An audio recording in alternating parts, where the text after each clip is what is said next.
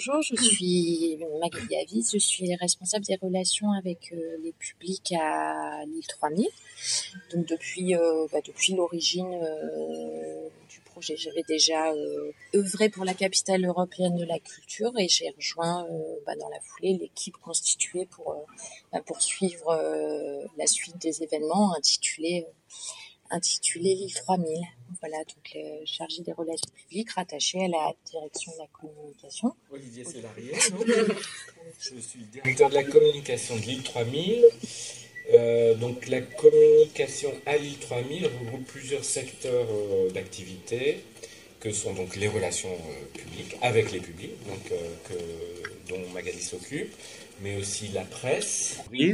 Tout ce qui est euh, visibilité euh, publique et professionnelle, les outils de communication, les dossiers, les affiches, euh, le web, etc., etc., ainsi que une partie du mécénat, donc les partenaires, et l'accueil des publics la médiation, la billetterie, etc.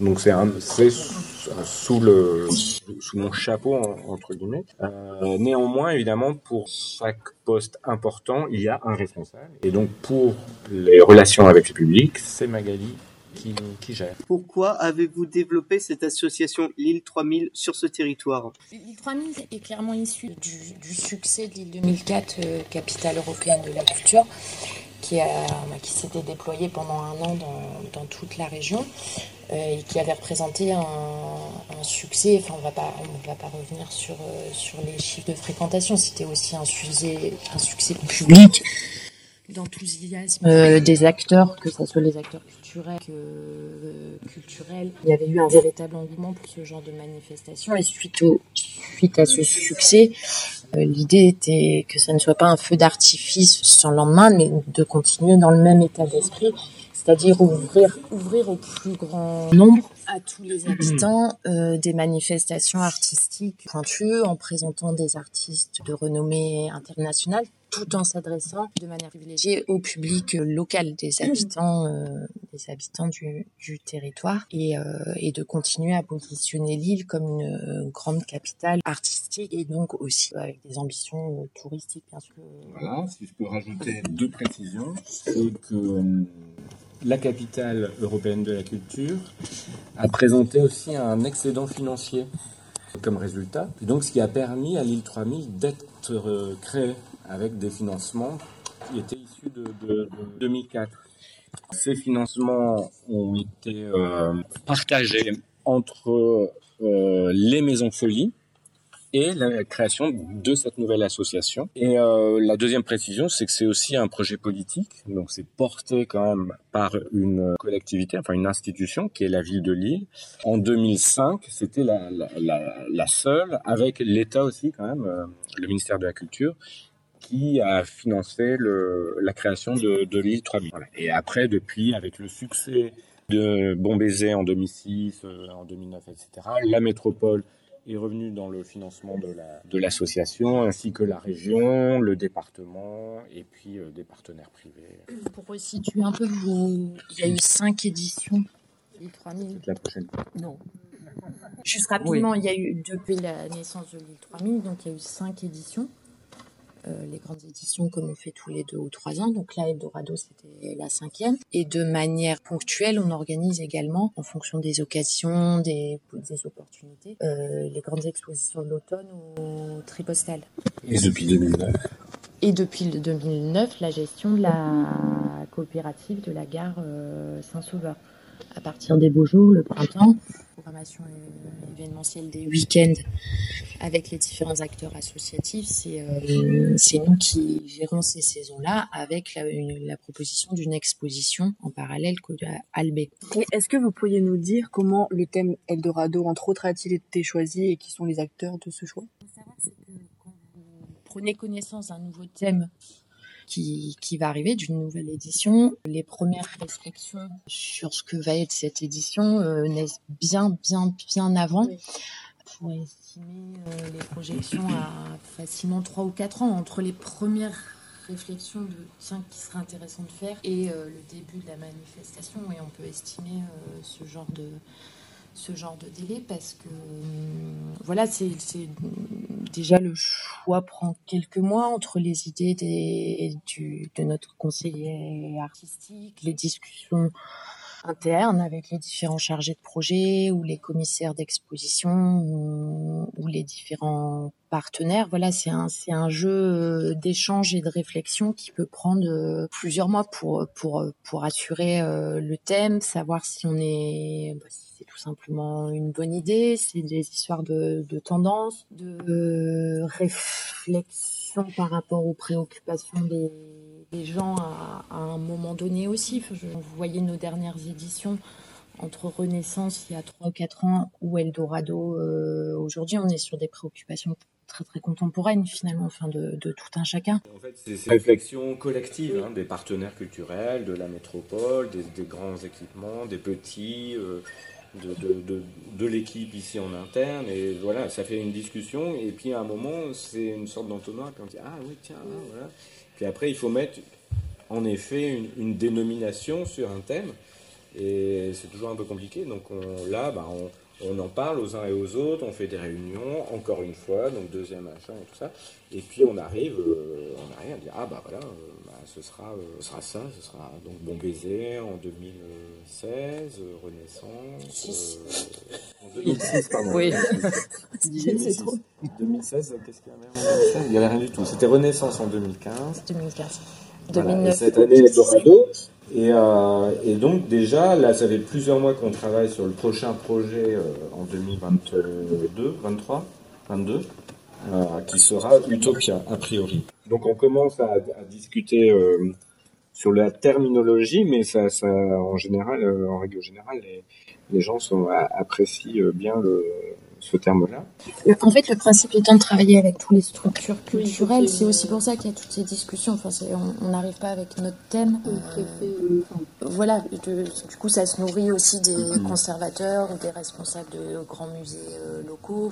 et de petites assos. Et de, ça se, en fait, ça se nourrit. Euh, et de, de, tout, puisque le, principe, c'est de d'ouvrir euh, toutes les cultures à tous les publics et de faire en sorte que le public empêché entre guillemets puisse accéder d'une manière ou d'une autre à, ce que, à, ces thématiques, à cette réflexion, etc.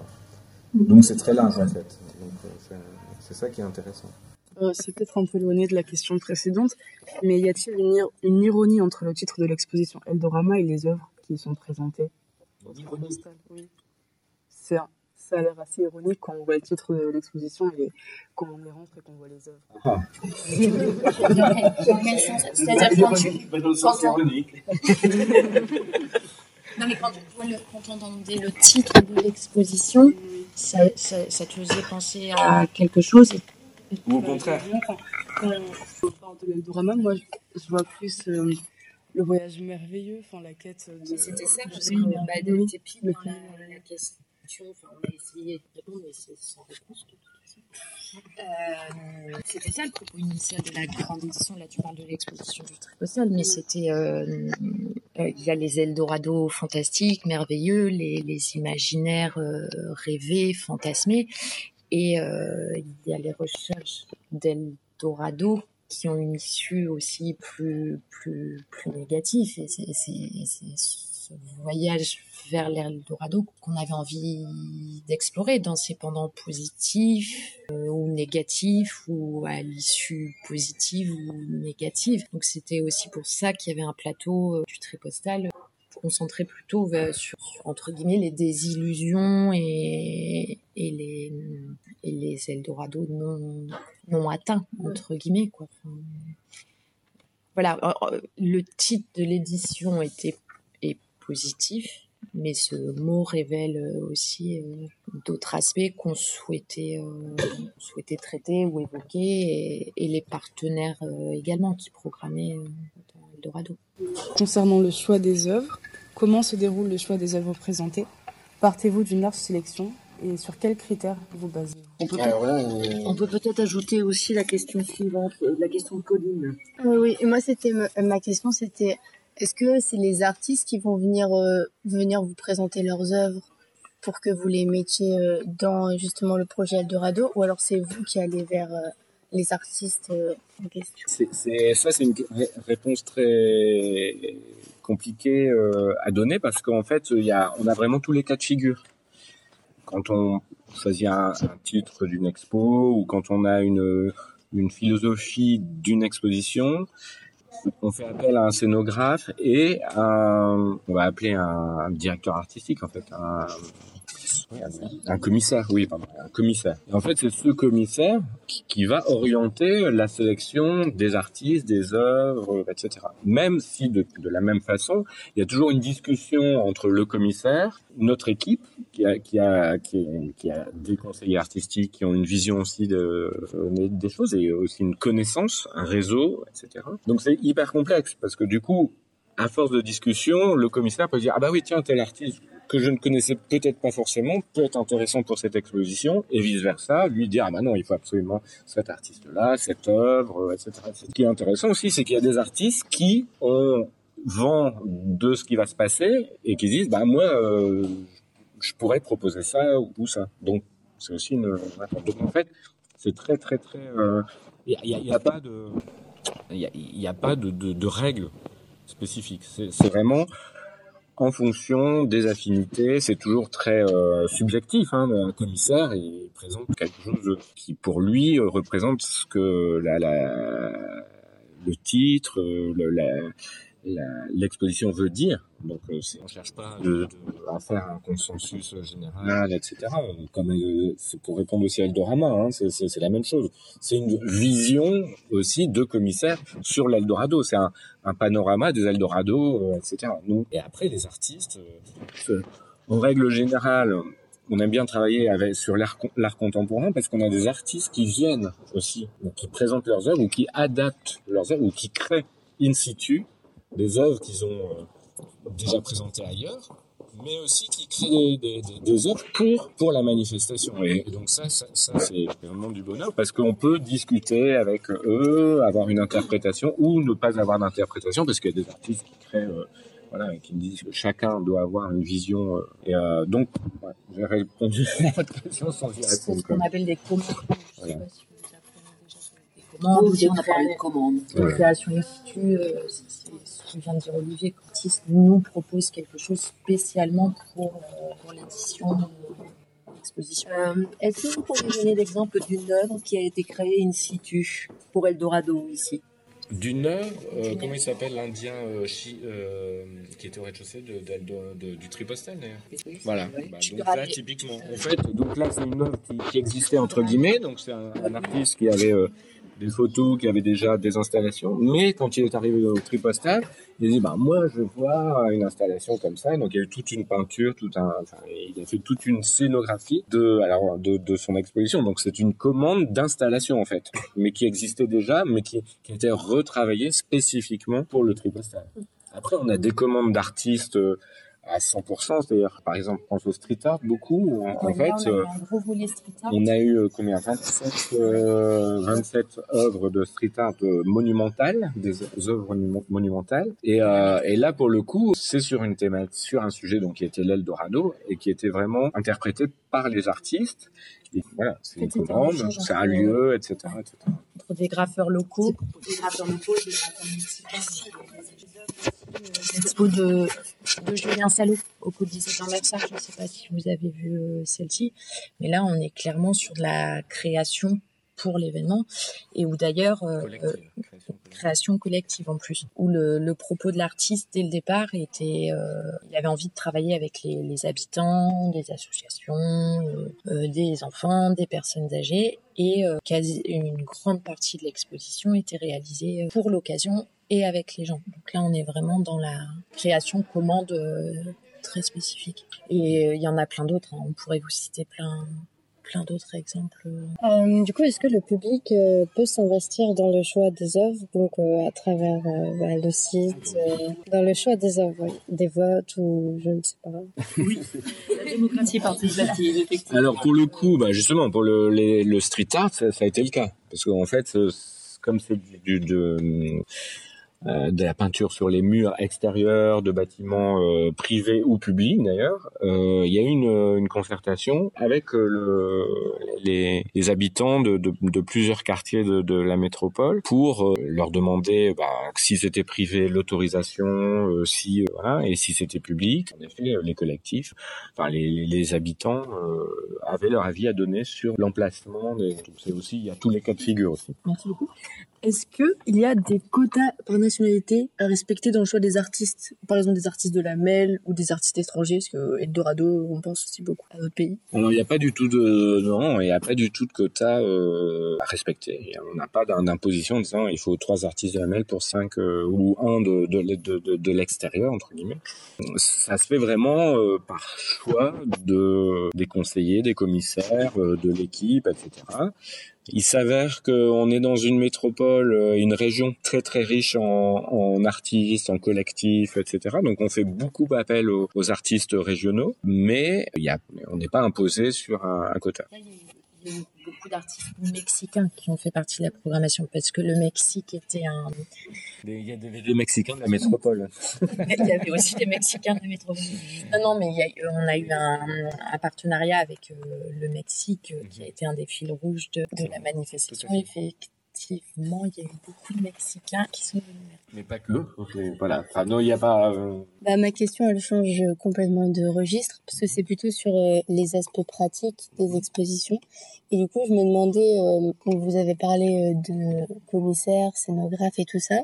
Et du coup, comment ils font pour trouver les lieux d'exposition? Et du coup, est-ce que vous faites appel que à votre scénographe qui est présent dans votre équipe? Ou vous en appelez d'autres euh, d'extérieur ou, même est-ce que c'est les artistes qui font leur propre scénographie? Sur les lieux, tu, tu posais la question des lieux déjà.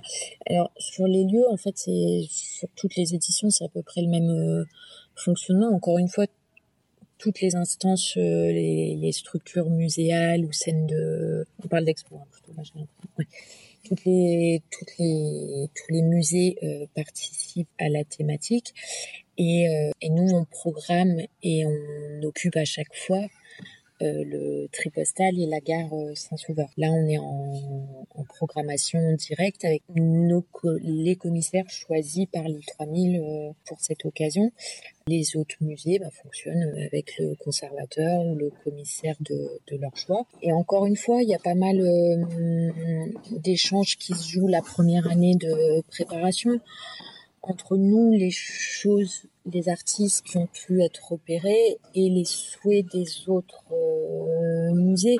À un moment tel ou tel artiste va plutôt effectivement être adapté entre guillemets à tel musée ou alors au Tripostal ou au Gare Saint-Sauveur. Encore une fois, c'est pareil, c'est beaucoup de travail de de préparation, d'affinage, etc., de, de, de scénographie des, des, des, expos et de choix des artistes en fonction des thématiques et des lieux. Enfin, c'est vraiment... C'est du cousu, là c'est un Rubik's Cube. Non, je sais pas euh, comment on pourrait.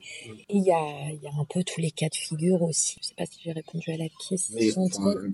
Il y a le côté institutionnel, on va dire, euh, des lieux de, d'exposition qui existent donc euh, bien sûr qu'on utilise très très très largement. Mais en plus de ça, il y a des dizaines de lieux qui sont éphémères aussi ou qui sont en devenir, euh, etc. Que on va euh, investir avec avec des projets. Voilà. Donc donc sur nous on connaît très très bien la métropole, on la sillonne de long en large et en travers. Donc on sait, on, repère les lieux, on sait à peu près où, où on peut installer tel et tel artiste, euh, voilà, comme dit comme dit Magali. Après on, se dit tiens lui il irait plutôt là, plutôt là, etc. Mais il y a aussi un retour de, de, de, des partenaires et donc c'est ce qui est aussi très important, euh, partenaires de terrain qui disent ah mais moi j'ai un lieu, j'aimerais bien euh, inviter tel artiste ou j'aimerais bien qu'on fasse une expo dans tel lieu, tel et tel lieu. Et ça peut être un un sous-sol de parking ou un, un dixième étage euh, d'immeuble. Euh, enfin voilà, il y a, y a, vraiment tous les cas de figure. Et la, la deuxième partie de la, la, la question, c'était sur la scénographie en tant que telle. Ça dépend aussi toujours de l'artiste. Il y a des artistes qui, qui arrivent et qui disent moi il y a que moi qui touche à mes œuvres et c'est moi qui les dispose en fonction, euh, etc. Il y en a d'autres qui disent bon ben voilà moi je on vous donne on vous prête telle œuvre et tout ça à vous de la mettre en valeur ou de faire ceci et tout ça. En règle générale les artistes aiment bien avoir quand même un regard sur l'installation de leurs œuvres, mais néanmoins euh, ça se partage aussi sur euh, sur la mise en, en, place des, des, des, œuvres. Puis tout dépend des œuvres. Si c'est une photo comme ça, ou si c'est 250 euh, objets, euh, ou c'est si c'est vraiment des, des, des, choses que vous avez pu voir qui sont vraiment différentes les unes des autres, il y a ça, ça change totalement sur l'installation. Il y a les contraintes techniques. Enfin, il y a les contraintes techniques à analyser aussi derrière. Les coûts. Faisabilité, puis les coûts, parce qu'à un moment, euh, on a des budgets qu'il faut respecter et on, il n'est pas question d'installer des œuvres avec des coûts faramineux euh, dans des endroits parce que les artistes le veulent. À un moment, on leur dit attendez, euh, nous on a une enveloppe, voilà. Donc il y a des, il y a des quand même des contingences matérielles, donc aussi bien au niveau du réellement du matériel qui qui qui permettent pas de, faire certaines choses et aussi de, de, que, ça forcément le budget c'est clair. Euh, du coup, vous avez déjà un peu répondu à une de mes questions, donc je vais essayer un peu de les rassembler ce soit pas trop répétitif. Mais par exemple, je sais pas comment du tout prononcer, hein, mais une œuvre comme euh, de Oro, de Betsabe Romero, euh, bah, est-ce que c'est un événement euh, entre guillemets euh, coûteux dans le sens où, est-ce que, je sais pas, hein, mais comment vous pouvez parvenir à mettre une limite par rapport au budget qui décide de ça, etc. Bah ça justement c'est super intéressant. Ce sont des œuvres donc qui existaient, hein, que, l'artiste avait déjà et qu'elle a, enfin elle, avait, elle avait deux exemplaires, donc elle en a fait plusieurs, elle en a réalisé plusieurs. Donc déjà c'est un coup pour la, la, vieille bourse, hein, parce que cette installation, en fait, c'était dans la vieille bourse euh, à Lille. Et hum, il y a eu plusieurs, en effet, il y a eu plusieurs études qui ont été faites et qui ont présenté des, des, des coûts euh, vraiment différents. Donc on voulait mettre un plafond total, on voulait mettre après un grill technique avec euh, etc. Et puis en fait a, été retenu l'installation avec des, des câbles tendus sur des sur des poteaux qui était l'installation en effet la plus accessible et en rapport euh, avec l'œuvre et la, la plus on va dire artistique qui s'intégrait la, la mieux au niveau artistique et que l'artiste a décidé aussi d'utiliser. Donc nous, on lui a dit bon bah pour nous le, le coût euh, et correspond au budget qu'on voulait mettre dans cette euh, installation et l'artiste pour le coup a dit ouais ok euh, moi je, je suis d'accord pour pour cette installation avec ce système là. Betsabe Romeo, une artiste mexicaine. J'avais demandé de base comment elle était mise en place, mais c'était. Après, plus général, mais ceci dit, c'est vrai que vous avez déjà en partie répondu. Oui, du coup, c'est pour ça que je voulais pas trop. Euh, à demander le, si l'organisation d'un événement était coûteux et long. Mais au début, c'est parce que vous avez parlé un peu de la durée que ouais. ça prenait. Du coup, je m'étais dit. Euh, ah. Alors, la préparation de Eldorado, par exemple Bon, pas forcément. Euh, bon, enfin, les grandes éditions de l'île 3000. Alors, voilà. Non, mais c'est au cœur, euh, c'est important cette euh, question parce que c'est on est au cœur du, du, débat actuel parce que justement on recherche des financements pour la prochaine édition, édition pardon, euh, Utopia. Et c'est vrai que euh, on parle de budgets euh, qui ont été votés là la semaine dernière, 3 millions d'euros, l'île 3 000, 3 millions d'euros, un truc incroyable, etc. Sauf que il n'y a aucune mise en perspective sur ces budgets. Donc qu'est-ce qui est coûteux en fait? C'est, c'est, Il faut avoir des échelles avec lesquelles on peut euh, faire des comparaisons avec d'autres festivals, mm. avec d'autres installations, avec des structures culturelles, etc. Parce que balancer des chiffres comme ça, euh, moi je vais vous dire bon bah Eldorado ça a coûté 8 millions et demi. Je dire 8 millions et demi, mais c'est un truc de dingue. Enfin, forcément. Si, si, vous êtes une association, euh, des, un petit collectif, euh, enfin petit, il y a pas de, c'est pas péjoratif, mais euh, peu nombreux d'artistes, euh, vous allez dire ah bah non mais moi je, la, la mairie elle me donne royalement 5 000 euros par an et vous vous avez 8 millions d'euros. Enfin ça veut rien dire, ça veut rien dire. L'opéra de, de Lille a un budget annuel de 12 millions et demi d'euros. Donc est-ce qu'on compare à ça? Le festival d'Avignon un budget pour le IN de 16 millions d'euros par an. Voilà. Après, qu'est-ce que ça engage au niveau des, des ressources propres? Donc, euh, Ça veut dire des, des, des, des, personnes, des salaires, des, avec euh, des, des, des CDD, des CDI, des CDD, etc., etc. Enfin, des intermittents du spectacle, des, des artistes. Euh, bon. Donc, euh, Eldorado, c'est à peu près 8 millions et demi, 9 millions d'euros sur la, sur les, les 7 mois. Et les 7 mois, ça veut dire toute la préparation. il y a une équipe qui s'est formée. Donc, nous, par exemple, on, travaille déjà sur Utopia. Donc, on travaille trois ans en avant, en amont sur, sur, sur sur les éditions. Et puis, il y a des gens qui arrivent petit à petit en intermittence ou en, continu à des postes spécifiques en fonction de, de, ce qu'on va euh, développer. Et ça peut arriver à euh, le, pic entre guillemets, c'est euh, l'ouverture parce que là on a besoin d'un nombre de dingue. Je crois que l'ouverture on était 600 salariés, 600 salariés sur le, la semaine d'ouverture de d'Eldorado, alors qu'on est 8 normalement. on est huit permanents. Voilà.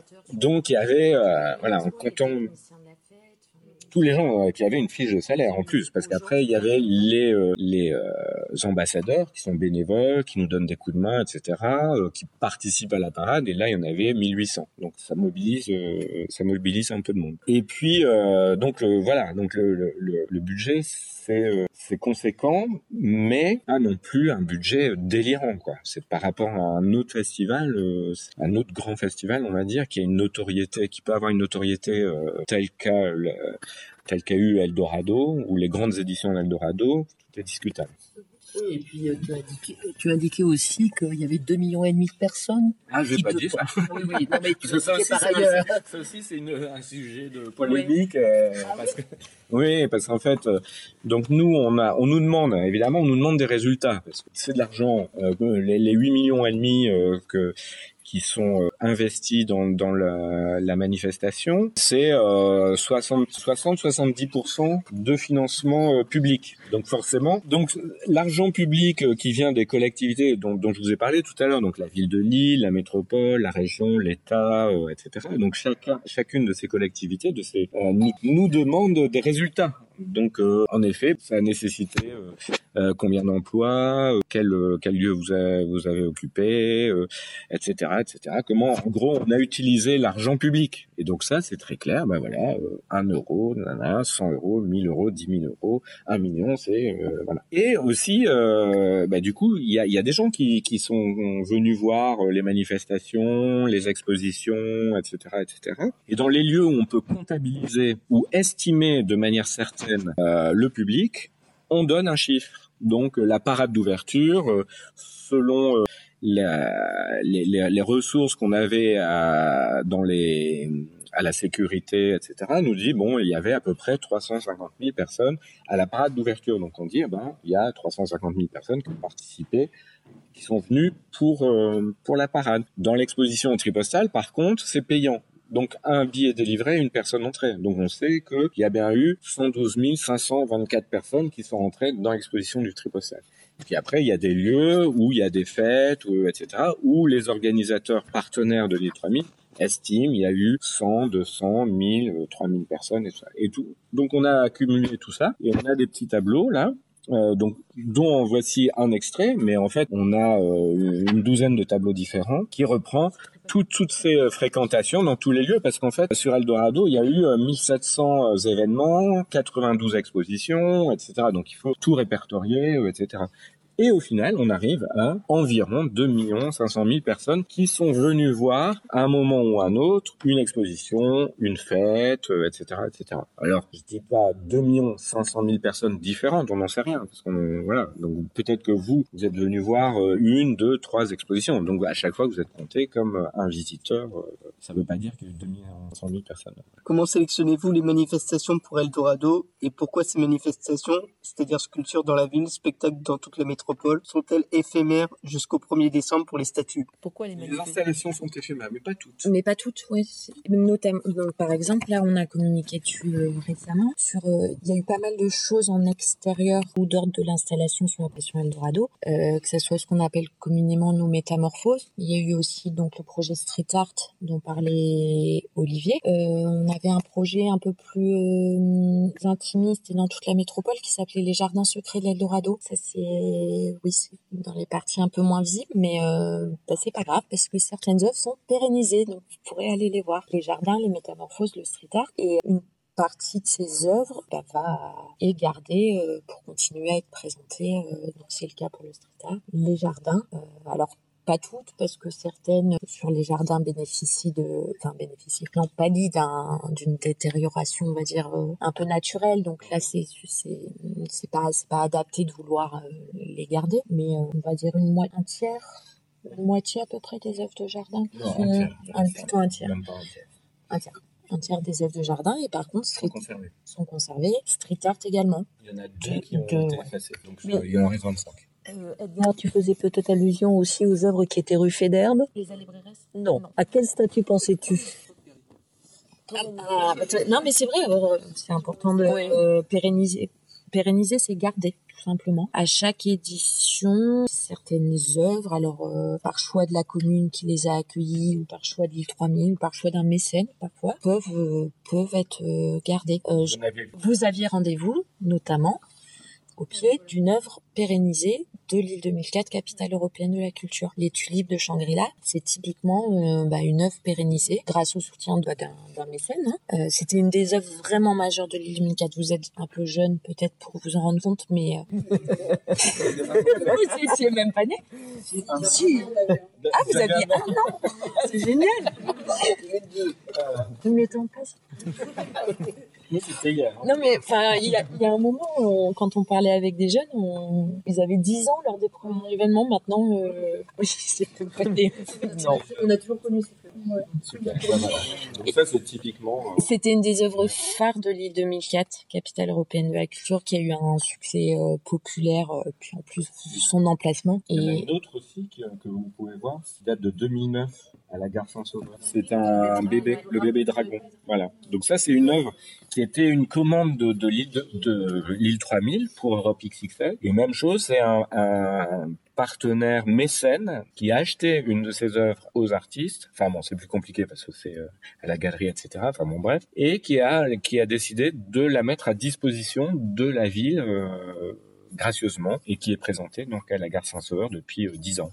En fait, il y a des systèmes de dévolution. Donc, alors soit il, il en fait un don et il dit bon bah la ville, vous, vous- voilà, on vous le donne à la ville ou à euh, quelqu'un d'autre. Mais il y a une deuxième œuvre qui, ressemble, enfin un deuxième bébé qui est pas le même de la gare Saint-Sauveur, qui est installé dans le parc de Saint-André et qui a été, euh, c'est pas Saint-André, Marquette, pardon, Marquette, et euh, qui a été euh, prêté par une entreprise à la ville de, Marquette pour être présenté dans le parc. euh, sauf que le prêt durait 10 ans et donc il vient de s'arrêter là. euh, Enfin, il, enfin, il s'arrête le 31 décembre et donc l'entreprise a décidé de récupérer cette euh, cette œuvre, soit pour la prêter ailleurs, enfin pour la montrer ailleurs, soit peut-être pour la pour la vendre. On ne sait pas encore euh, ce qu'ils ce qu'ils veulent en faire. Mais euh, Alors, est-ce que euh, ça ne pose pas de problème de donner un accès physique, par exemple, au, tu- euh, au tulipe de Shangri-La de Yayoi Kusama Yayoi Kusama Euh, Parce qu'en cas d'accident ou de dommage, comment procède les 3000 D'ailleurs, je pense qu'il y en a eu un, mais euh, je ne veux pas dire de bêtises, mais en tout cas, tout ce que c'est, c'est que... il y a eu une- un mort. euh, Non, non, c'est ce que je veux dire.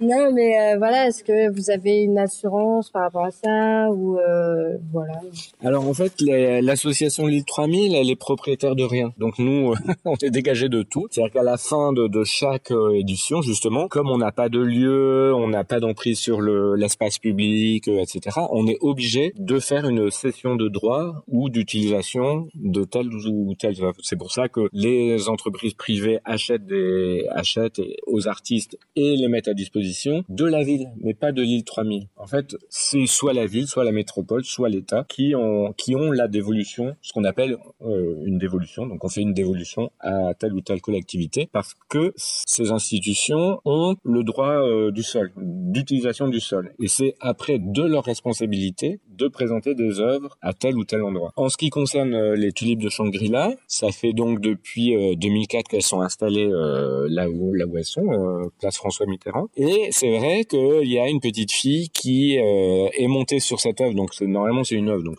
théoriquement c'est pas un,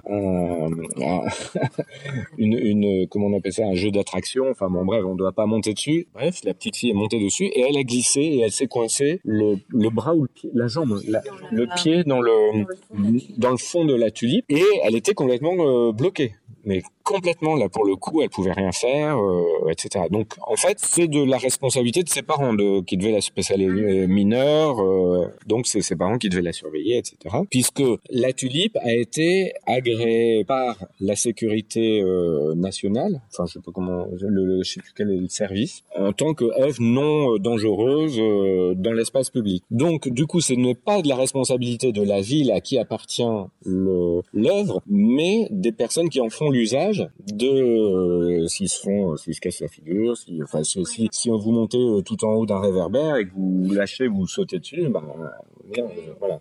Donc c'est exactement la même chose. Si l'œuvre, se, par exemple, un, morceau de l'œuvre se casse la figure et tombe sur une personne et la blesse, là par contre c'est de la responsabilité de la propriétaire, la, du propriétaire de l'œuvre.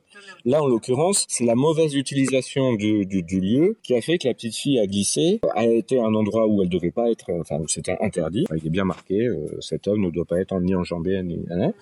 Et du coup, c'est la responsabilité de la famille et j'espère que ces gens-là ont une bonne assurance parce que les pompiers, pour dégager la, la, petite fille, ont dû, bah, vous, vous, avez dû le voir, non encore, ont dû couper à la, à la tronçonneuse une partie de l'œuvre qui est une qui a un coût inestimable parce que c'est une, une artiste qui vend euh, le petit objet comme ça, elle doit le vendre 50 euh, 000 euros quoi. Donc, enfin, je plaisante, mais voilà. Donc nous, l'île 3000, l'association, on a, on a plus, on a, on a plus de, de responsabilité dans ce sujet, mais euh, voilà, ça fait partie de, de, des usages de la. Je crois que c'était une sortie Comment bah, Ah bon, c'était une sortie scolaire Je, pense. Il y a beaucoup d'enfants. Bon, vous ne touchez pas, vous ne vous approchez pas des tulipes de Shangri-La. Antonin, la dernière pour toi.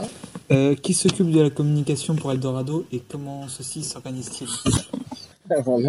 Justement, c'est pour ça que je vous demandais pourquoi, combien de temps vous aviez, mais parce que donc là, c'est moi qui m'occupe de la communication, mais euh, je dis c'est moi qui a la responsabilité, mais c'est pas moi qui, qui, fait tout, et bien sûr, puisque j'ai des, des, collaborateurs extrêmement brillants qui m'entourent, et, euh, et comme je vous ai dit tout à l'heure, euh, ben je, je, fais aussi un des recrutements sur des postes stratégiques liés aux différents axes de, de développement de la communication, et on travaille aussi avec l'ensemble des partenaires, une fois de plus institutionnels, donc la, la ville communique, la métropole, euh, etc., mais aussi les partenaires culturels. quand on fait une, opération avec l'opéra, l'orchestre, euh, le Prato, enfin, toutes les associations communiquent, et donc c'est de mon rôle de à, à, veiller que cette communication soit le, le, le, mieux le mieux fait et dans la, la philosophie de d'Eldorado. Alors après, euh, euh, voilà, il y a plein de, de, de sujets complètement différents qui sont très vastes parce que là, je, je pense qu'on pourrait passer quelques quelques quelques heures pour détailler tout ça, mais grosso modo, euh, voilà, ça se passe comme ça. Mais comment se font les contacts avec la presse, le écrite, euh, comment ça se passe sur les réseaux Alors, sociaux euh... Ouais, ouais, bah donc, donc c'est ce que je te disais, on peut aller, euh, c'est très vaste. Donc concrètement sur un sujet précis, la presse, les médias il y a deux deux axes en fait. Il y a ce qu'on va dire la presse hors l'île, donc la presse nationale, ce qu'on appelle la presse nationale, la presse internationale et la presse régionale. Pour la presse régionale, je c'est soit moi, soit une personne que je recrute qui gère le, le, le relationnel en direct avec la presse, donc ça veut dire qu'il fait des communiqués, des dossiers, des clips, des, etc., etc., et qui va envoyer, communiquer, donc il va se mettre en relation avec tous les, les, les journalistes euh, possibles et inimaginables, puisqu'on a un sujet très très vaste euh, sur les différentes euh, disciplines artistiques qu'on développe.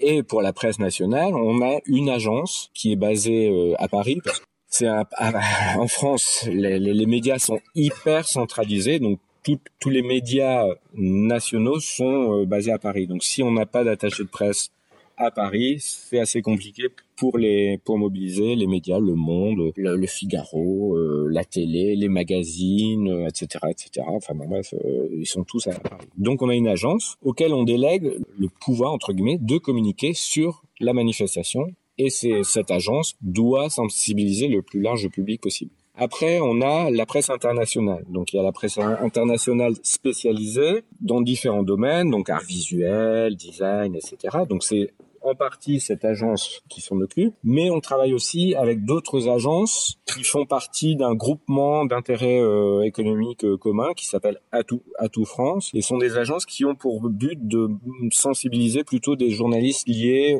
au tourisme culturel ou au tourisme d'agrément, enfin bon bref, pour pour sensibiliser les, les, les, marchés, on les appelle les marchés, donc euh, les marchés de l'Europe de l'Est, de l'Europe de l'Ouest, des États-Unis, etc. Donc on va, même chose, créer des outils pour aller à la rencontre de ces journalistes, etc. On va créer des manifestations, ce qu'on appelle des conférences de presse ou des performances. Là, pour Eldorado, on a organisé à, à Madrid, à Milan, à Londres, à Amsterdam, euh, à Bruxelles, euh, à Cologne.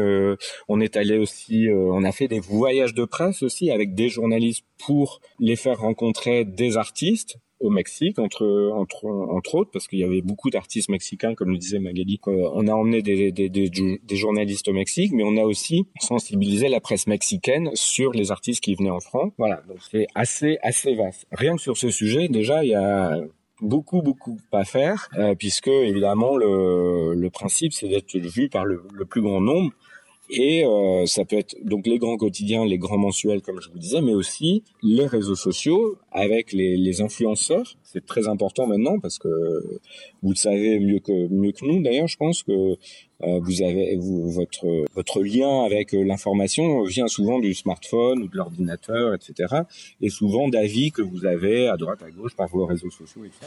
Et donc il y a des influenceurs qui sont plus ou moins importants, mais pas voilà, c'est un influenceur, euh, c'est euh, entre 500 euh, personnes et, plusieurs millions de, personnes. Donc ça aussi, c'est un sujet. Et donc ça, c'est pas la même personne qui s'occupe de la presse, on va dire classique, et des, réseaux sociaux, nous, dans notre organisation.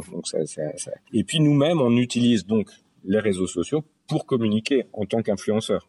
Donc euh, on a on a les, les principaux euh, réseaux qu'on utilise bien sûr, mais euh, c'est un sujet aussi sans fin ça parce que ça on pourrait être H24 sur les réseaux sociaux pour pour sensibiliser les, les influenceurs. Et puis on les invite aussi parce que nous ce qu'on privilégie aussi c'est la rencontre physique. Donc les influenceurs comme les journalistes, on les invite in situ pour qu'ils voient qui rencontre les artistes, qui rencontre les organisateurs, qui rencontre, qui voit les lieux, qui voit comment ça se passe, etc., etc.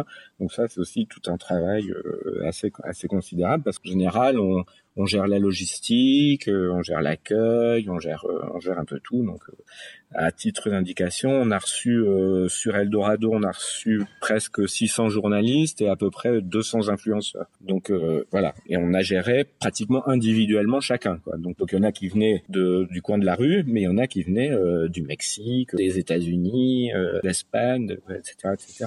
On essaie d'appliquer surtout sur tous les aspects de communication, hein, que ce soit presse, comme disait Olivier, la communication écrite, on n'en a pas beaucoup parlé, les, les programmes, etc etc., le, web, les relations avec les publics, on, est toujours dans cette recherche de proximité et de mise en valeur de tous les événements confondus de la de la grande exposition tripostale à euh, un autre événement à 20 km dans une ville de la métropole qui se et tout ça c'est l'équipe communication qui s'en occupe, qui est un peu plus grosse à l'approche, enfin au moment des événements. Et, euh, et voilà, avec toujours cette envie d'un relationnel un peu de proximité avec les différents interlocuteurs et du coup beaucoup de beaucoup de kilomètres et de une bonne paire de baskets. Et ensuite, euh, comment avez-vous fait rentrer une œuvre comme les tulipes de Shangri-La, une artiste japonaise, dans Eldorado? Bah, euh... En fait, euh, non, c'est-à-dire qu'on l'a mis dans le programme on a mis les tulipes de Shangri-La dans, le programme d'Eldorado parce que ça fait partie des œuvres pérennes de, de, l'île 3000, enfin de l'île 2004, de l'île 3000. Mais c'est aussi une vision euh, de l'artiste Yayoi Kusama, qui par ailleurs présentait une autre œuvre, présentait une autre œuvre au Tribostal, que vous avez peut-être vu aussi. Et, euh, et en fait, cette artiste, euh, pour elle, euh, ce, ce, ce bouquet de tulipes, elle s'est inspirée des bouquets, des, des, tulipes, parce qu'elle est venue en fait, la première, le, le, le premier repérage qu'elle a fait dans, dans, dans la région, c'était au mois de mai, quand il y avait des tulipes partout. Et du coup, elle a, elle a trouvé, elle, enfin, elle a voulu, elle, faire son bouquet de tulipes parfait. Donc, c'est un peu son Eldorado. Et donc, c'est pour ça qu'on l'a mis aussi dans la programmation d'Eldorado, parce que à plusieurs points de vue, elle, est, elle était intégrée à la thématique qu'on a développée. Y a-t-il une question qui n'a pas été écrite et que vous souhaiteriez poser Mila c'est pas vraiment une question, mais c'est une remarque. Euh, vous parlez du, du prochain thème qui s'appelle Utopia. Et pour moi, ça paraît très proche d'Eldorado. Enfin, dans, dans le nom, en tout cas. Est-ce que je me trompe ou est-ce que vous, je sais pas, comme une prolongation ou parce que le thème était pas épuisé? Je sais pas. Alors, euh, très bonne remarque. Euh, en fait, c'est vrai que euh, Utopia, ça, on, on, le veut aussi un petit peu comme une prolongation d'Eldorado, c'est clair. Et que le but de l'Itrami, c'est de faire rêver, en fait. Parce que les artistes sont là aussi pour faire rêver. Mais pour mettre le doigt sur euh, là où ça fait mal aussi. Et donc, on peut rêver d'utopie, puisqu'on rêve tous d'un monde meilleur, euh, etc. Et que comme pour Eldorado, comme on l'a vu, parce qu'on a beaucoup parlé des, Mexicains, donc des migrants, du fameux mur qui est en train de se, se construire entre le Mexique et les États-Unis, on a eu beaucoup d'artistes qui se sont exprimés sur ce sujet puisqu'on est aussi euh, impacté directement sur sur cette migration euh, sud-nord. Du coup, Utopia sera dans cette veine-là, sans doute. Mais comme c'est un thème très large aussi, on attend de voir ce que les artistes en tireront euh, aussi. Je pense que ça, ça ressemblera, euh, enfin ça ressemblera. Ce, seront sans doute d'autres sujets euh, qui seront présentés, mais c'est vrai que ça reste un petit peu dans le. Mais Renaissance, c'était aussi dans le même registre qu'Eldorado, parce que Renaissance, on parlait des villes qui avaient des villes Renaissance qui, avaient subi des crises très très fortes, des crises économiques ou des ou des crises de issues, enfin qui ont donné lieu à des guerres civiles, etc. Et qui sont qui ont réussi à revivre, à renaître après euh, tous ces problèmes. Et euh, Eldorado, c'est aussi ça, quoi. Je veux dire, c'est dans le thème de la migration, euh, dans le thème de la recherche, euh, du, du Graal, etc. C'est ça aussi, comment on peut, aller plus loin. Mais bon, voilà, il faut donner des thèmes. Mais après, en général, là sur Eldorado, on a beaucoup parlé du Mexique, donc c'était un sous-thème en fait d'Eldorado. Donc on a invité, donc c'est pour ça qu'on avait beaucoup d'artistes mexicains qui étaient là, et donc c'était super intéressant aussi pour nous de nous confronter à notre à notre histoire euh, européenne, enfin notre l'expansionnisme, etc. Et on espère que, enfin on espère, on aimerait bien que dans Utopia il y ait aussi un sous un sous-thème euh, qui puisse faire émerger euh, d'autres choses dans, dans ce registre-là. Mais ça, c'est à force de discussion et tout ça que, que ce que ça sortira. Quoi. Parce que le Mexique, enfin juste, enfin c'est pour ça qu'on peut parler beaucoup, mais juste le Mexique, euh, c'est pas quand on quand on a parlé d'Eldorado, etc. On n'a pas dit ah bah tiens le Mexique. Oui, c'est venu. Euh... On a dit on, quand c'est au fur et à mesure en parlant avec des artistes, avec des partenaires, etc. Qui disaient ah mais vous savez au Mexique, ah mais au Mexique, ah, ah, ah. Et puis à un moment on est allé au Mexique et puis on en effet. Bah, de la même façon, pour les villes choisies de Renaissance, ça s'est fait au fur et à mesure des, des, réflexions. En fait, les villes choisies et identifiées, euh, mises en valeur, ont été euh, choisies, euh, dans un second temps. Enfin, tout... Voilà, donc là, on est vraiment dans la concertation, la création. Même si on a beaucoup d'idées, si on a sur ce que ça pourrait être, pour l'instant, on est quand même euh, encore dans l'utopie. Oui, dans l'utopie du projet euh, qu'on présentera dans deux ans. Il y a eu d'autres capitales européennes de la culture. Tout à fait. Est-ce qu'elles ont eu aussi des prolongations comme, comme à Lille?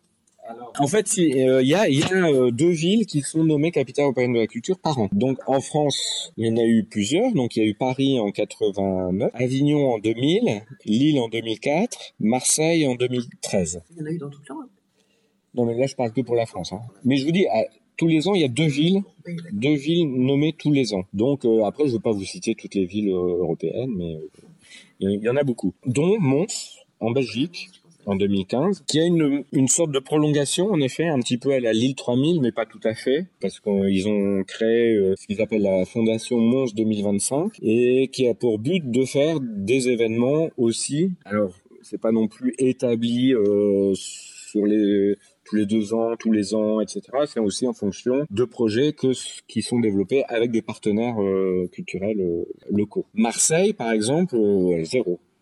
Il y, a, eu un projet qui, a eu lieu euh, en 2018 qui s'appelait Amour, mais euh, qui a été qui a été en fait organisé par un collectif de structures culturelles. Contrairement à Lille où il y a vraiment eu une volonté politique de dire on continue l'île 2004 avec l'île 3000, donc on crée une association pour faire tous les deux ou trois ans des très grandes manifestations sur le, le format de, de l'île 2004, donc euh, euh, dans la rue, dans les dans les dans les lieux consacrés, mais aussi à la découverte de, de nouveaux espaces, à la à la rencontre de, des cultures du monde, mais aussi en, en mettant en exergue les artistes métropolitains régionaux. À ma connaissance, à peut-être Anvers aussi, non, même pas Anvers. Euh, alors ça a donné lieu à des festivals très spécifiques, mais pas la même forme que on est complètement Et d'ailleurs, c'est assez drôle parce que de l'extérieur, parce qu'on voyage un petit peu, enfin moi, moi j'aime bien voyager et aller voir un petit peu ce qui se passe à, l'extérieur. Tout le monde, quand je dis l'île 3000, alors pas au,